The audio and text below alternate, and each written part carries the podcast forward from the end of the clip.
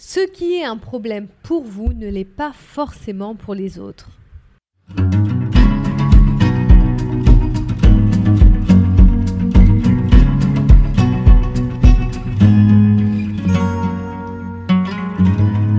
Bonjour à tous, je suis Eva Ledemé, spécialiste en gestion du stress et des émotions, et je vous partage ici mes conseils bien-être et de santé psychologique.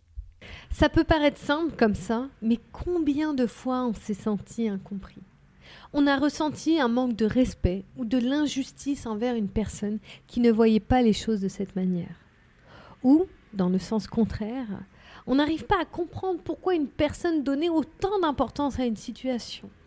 Et tout ça, ça peut être avec un proche ou une personne qu'on ne connaît peu. Et oui, nous avons tous une vision bien différente de voir la vie, les relations, mais aussi le respect comme les limites.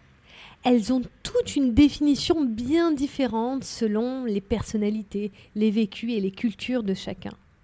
Pourtant, nos problèmes nous semblent justes, importants, et on a du mal à concevoir qu'ils soient aussi mal compris, vus ou écoutés par nos proches. Mais si l'autre n'était pas obligé de nous comprendre, ou si l'autre n'avait pas la capacité de nous comprendre, est-ce que les choses seraient différentes?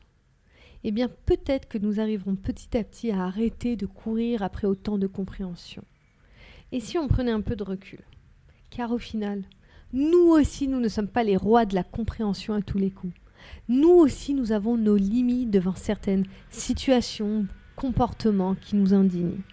Et peut-être nous avons nous aussi notre part de responsabilité dans notre manière de prendre une situation qui nous touche. Peut-être que oui. Et je dirais même sûrement que oui. Et pouvons-nous en vouloir qu'une autre personne ait aussi parfois cette difficulté de compréhension?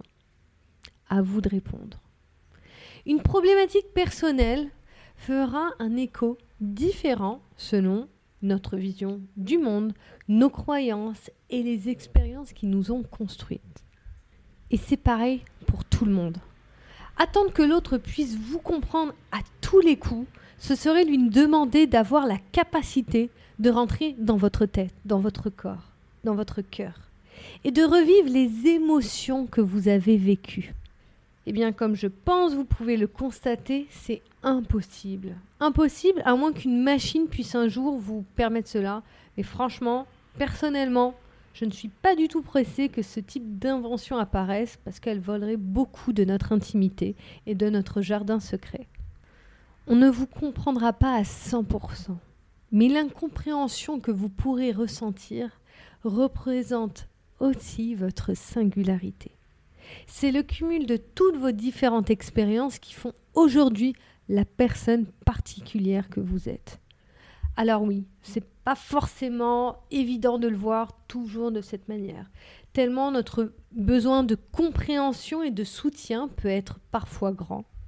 Mais cela reste aussi ce qui fait de vous vous, avec vos blessures passées, qui vous ont servi comme parfois desservi, vos moments avec vous-même que vous seul pouvez comprendre, vos mystères personnels que vous devez encore découvrir et les différents états émotionnels que vous avez traversés.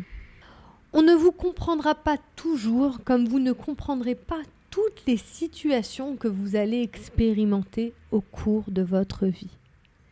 Mais on peut comprendre, ou plutôt intégrer, que la compréhension n'est pas une fin en soi, ce n'est pas une fin en soi pour qu'une relation fonctionne, que ce soit en couple ou entre amis.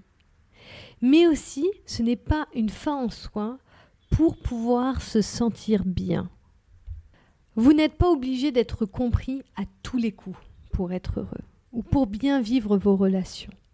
Mais vous avez besoin de comprendre que vous ne serez pas compris de tous, et je dirais même que vous serez rarement complètement compris.